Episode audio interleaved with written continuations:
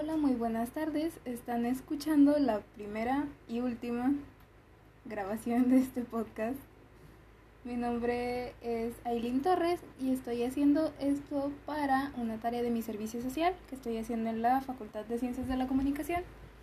No planeo que esto sea un podcast muy formal, quiero que sea más como una plática y pues mis pensamientos sobre el regreso a clases en México. Hay una disculpa si pueden escuchar mi abanico en, en, el 3 en el fondo, pero sinceramente no, no puedo apagarlo ahora mismo porque me moriría del calor. Dice que según Google son 31 grados centígrados en Apodaca, pero les juro que en mi cuarto se sienten como si fueran 40. Bueno, hablando del regreso a clases, voy a hablarles sobre cómo me siento actualmente este, con el regreso a clases en línea, obviamente por la situación de la pandemia. Y que prefiero más, si prefiero que sean en línea, prefiero que sean presenciales, qué opino sobre el regreso general en clases. Bueno, primero que nada voy a hablar sobre mi experiencia hasta ahora eh, con clases en línea. Honestamente, yo ya llevo mucho tiempo que en la facultad estoy estudiando actualmente el octavo semestre de mi carrera. Bendito Dios, se me ha ido muy rápido el tiempo. Este, yo ya llevo varias veces que agarro materias en línea, entonces yo estoy ya acostumbrada en cierta forma a cómo se maneja todo esto de pues llevar materias en línea, perdonen por repetir tanto. Pero la verdad yo hasta el momento no le veo la desventaja para mí en llevar materias en línea. Les voy a decir por qué. Bueno, para mí se me hace una gran ventaja el hecho de que, por ejemplo, a mí mi facultad me queda dos horas de mi casa, dos horas en, en Camianaxo, ¿no? Entonces son de ida y vuelta con lo que espero el camión. Me, con las clases en línea me estoy ahorrando sí bastante tiempo de mi día, unas fácil unas seis horas en lo que son las dos horas de, de ida, dos horas de venida y las otras dos preciosísimas horas que se tarda mi camión, el poderosísimo 211 en pasar. Entonces eso es un puntazo positivísimo para mí. Otra cosa es que me ahorro bastante dinero y me ahorro de comer tanta chatarra que como cuando voy a la facultad, la verdad. Este, pues sí, me ahorro el dinero diario que gasto en los camiones, en la comida y todo eso, ¿verdad? También yo honestamente soy una persona que en el salón de clases nunca no mantengo mi atención por un largo periodo de tiempo. No sé, o sea, la clase puede estar muy buena, pero yo aún así como que en ratos me pongo, pues mi mente divaga, se va a otros temas, pienso que voy a comer en la tarde y cosas así, me distraigo muy fácil. Entonces yo soy mucho así de que aunque yo vaya a clase y aunque yo intente poner atención y toda la onda, a veces se me va, se me va se me va la mente a todos lados, ¿no? Entonces yo siempre acabo de todas formas, cuando llego a casa o hago mi tarea o cosas así, siempre acabo investigando en internet el tema de la clase. Y muchas veces busco en YouTube y cosas así, temas relacionados, temas generales y cosas así. Siento que aprendo bastante de esa forma. Yo siento que absorbo más la información de esa forma. Entonces para mí no es ningún problema recibir mis clases en línea, que me den los temas y que yo prácticamente haga mi investigación, o sea, por mi cuenta y con, obviamente con las herramientas que ya me están ofreciendo, si me, con los libros que me dan en la escuela y cosas así. Este, no se me hace nada difícil tampoco en cuestión entonces de aprender. Que obviamente sí hay cosas que extraño de la escuela, ¿no? Como mis amigos, o sea, no tengo tiempo de verlos de la misma forma y así, pero les voy a ser honesta, yo tampoco es que sea una persona súper acá sociable y la onda. Suelo ser mucho así de, de quedarme en mi casa, entonces tampoco eso es como que me afecte de, uff, qué bárbaro, extraño a mis amigos, no puedo seguir la vida sin ellos y así. Como quiera les hablo por WhatsApp, por Messenger y esas cosas, entonces tampoco me afecta tanto. Pero obviamente mi caso no es el mismo que de otras personas, ¿no? Están las personas que obviamente no, no tienen internet o no tienen una laptop o su celular tampoco es acá top, el mejor del mundo. Entonces, esas personas sí tienen bastantes trabas para completar bien su, sus tareas y toda la, toda la onda. También hay personas que no aprenden de la misma forma en línea que en clases presenciales, no. Sienten que no absorben la información bien y todas esas cosas. Entonces para ellos es mucho más difícil. También con esta situación de que obviamente, por ejemplo, si alguien ya no tiene celular o su celular no está funcionando bien, no tienen laptop y tienen que pagar internet y son, no sé, foráneos o son ellos solos por alguna razón u otra, o tienen que apoyar fuertemente a su familia con la situación que tenemos ahorita, con lo del COVID-19 y que muchos empleos, pues no hay tantos empleos como solía haber antes o no hay tantas opciones, las empresas no están contratando tanto ahorita, entonces sí está bastante difícil.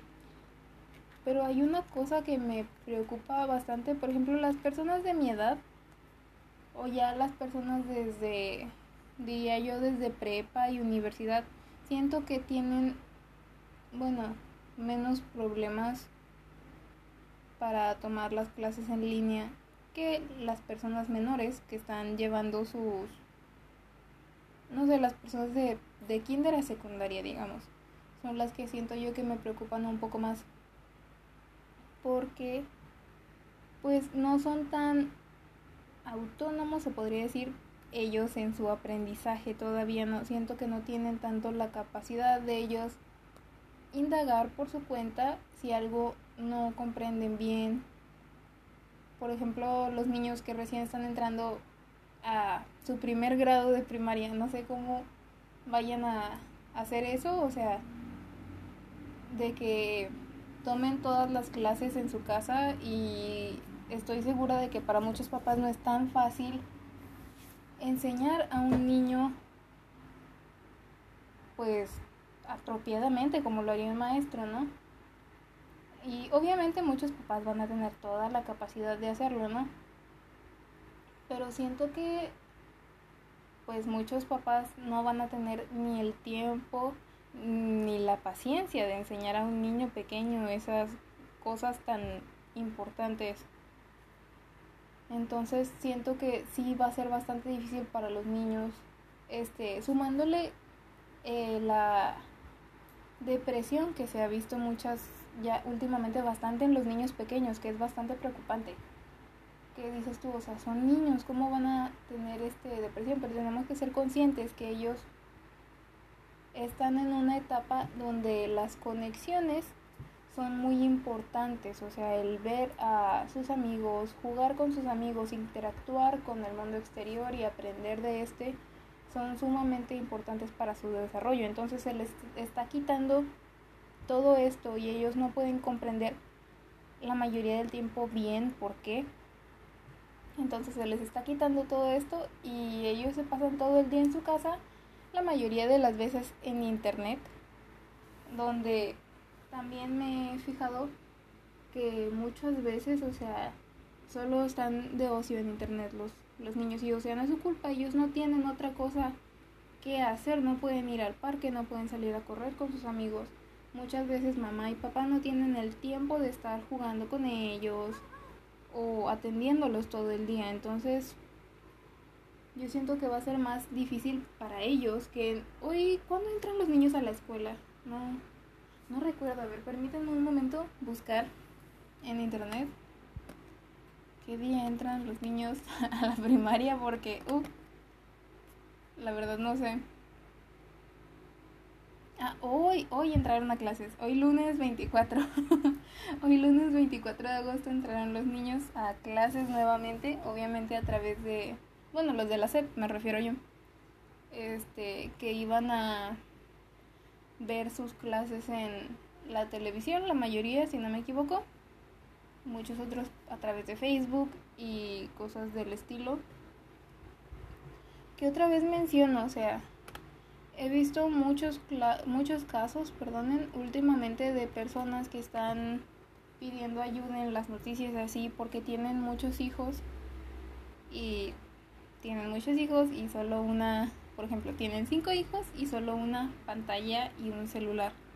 Entonces, que se les hace muy difícil, pues no tienen los ingresos necesarios para poder comprar más pantallas, ni mucho menos más celulares, y que batallan para pagar el internet, que batallan para meterle datos siquiera al celular.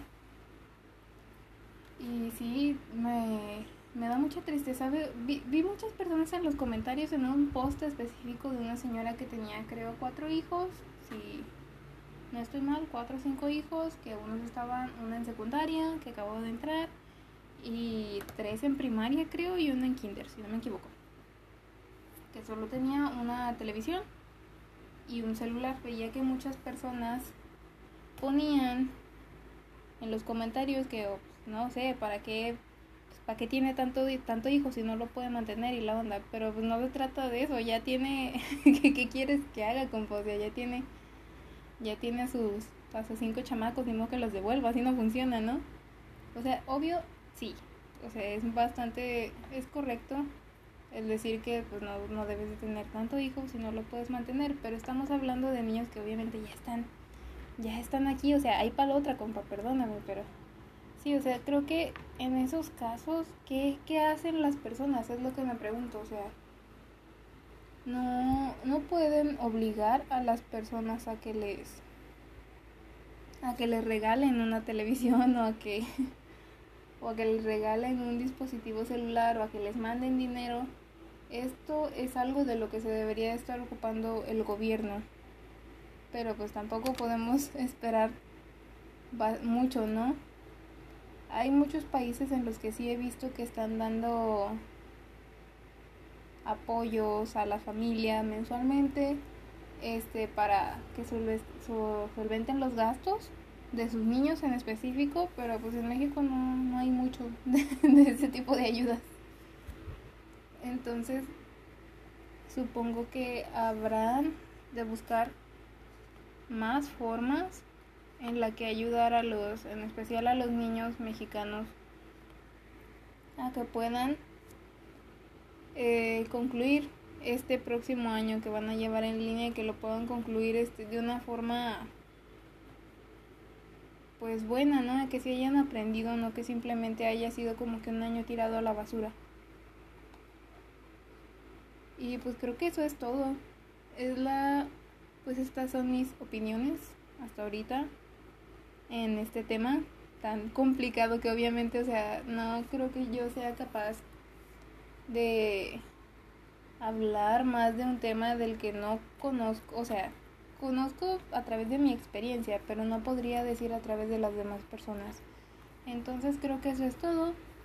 Y pues como dije, esta fue la primera y última emisión de este de este podcast entre comillas. Muchas gracias por escucharme. Y pues pásensela bien, tengan un, un nuevo año escolar bonito, si se puede quédense en sus casitas y eso es todo. Les deseo mucha salud. Bye bye.